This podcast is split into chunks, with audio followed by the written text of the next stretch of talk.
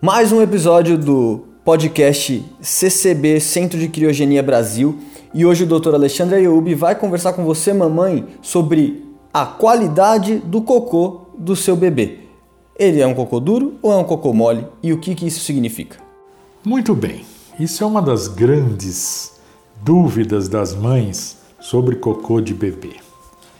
Bebê faz muito cocô, principalmente aqueles bebês que amamentam. O leite materno ele é, é solta bastante o intestino. Ele é um leite que tem muita gordura, portanto normalmente a criança faz cocô logo depois que mama.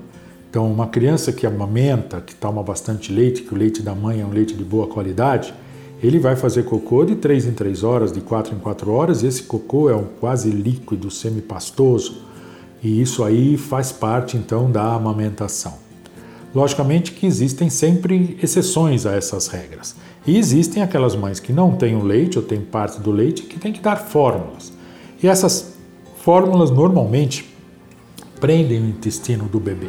Apesar que hoje existem leites com probióticos que fazem com que crianças que têm intestino preso possam usar eh, esses leites e esses leites então facilitam a melhora do intestino.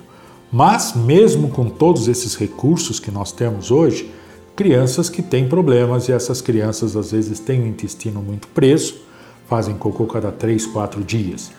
O normal é você fazer cocô 4, 5 vezes por dia ou até uma vez cada dois dias. Até isso é tudo normal.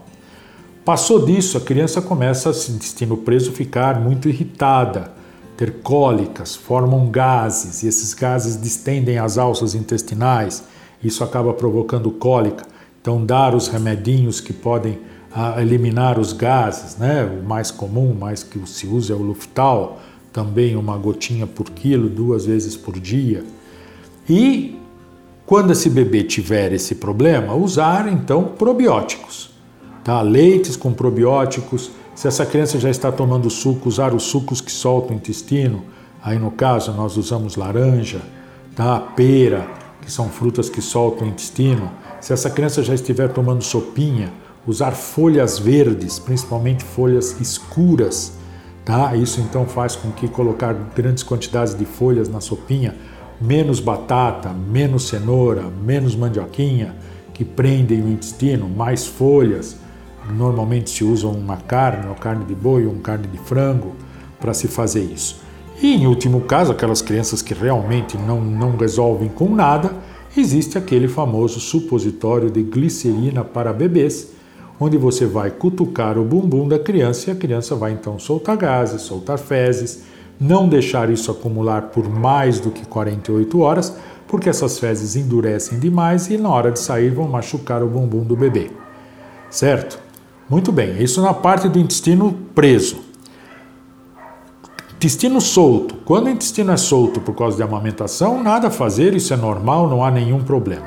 Acontece às vezes que a criança tem um intestino que faz cocô duas, três vezes ao dia e de uma hora para outra começa a ter uma diarreia, fezes líquidas, mal cheirosas, fortes, e normalmente isso vem de uma virose.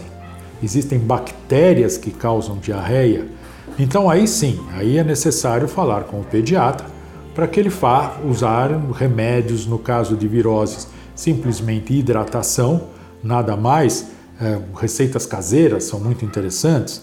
Por exemplo, limonada e pôr uma colherinha de maisena dentro dessa limonada. Aí, ao contrário, tira as folhas da sopa, coloca batata, arroz, mandioquinha, cenoura, sucos, coloca os sucos que prendem o intestino, maçã, frutas, por exemplo, a banana, maçã, que ajuda a prender o intestino. Então, consegue-se fazer isso hidratando a criança e passando por uma dieta que prenda mais o intestino. Caso ele esteja na vigência de uma infecção, isso não vai melhorar, a criança vai ficar caída, aí a necessidade de um pediatra olhar para receitar devidamente o antibiótico para isso. Uma virose nunca dura mais do que 48 a 72 horas.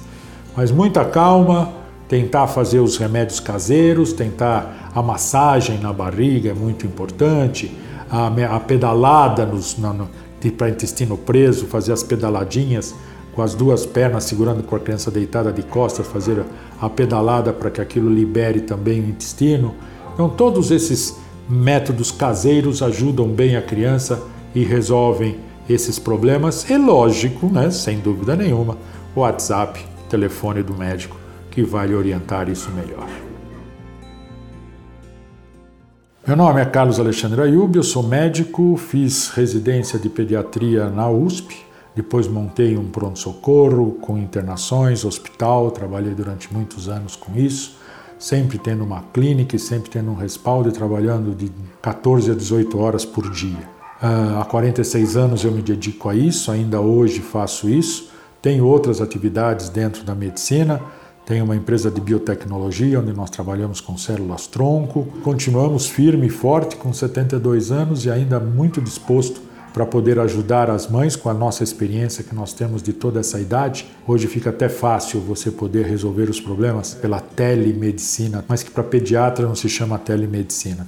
Para pediatra isso se chama atenção e tirar a tensão das mães e dos pais que às vezes por pouca coisa ficam estressados e uma palavra com o pediatra resolve muito, acalma e continuo atendendo meus clientes com muito carinho e muito prazer. Espero continuar fazendo isso por um bom tempo ainda.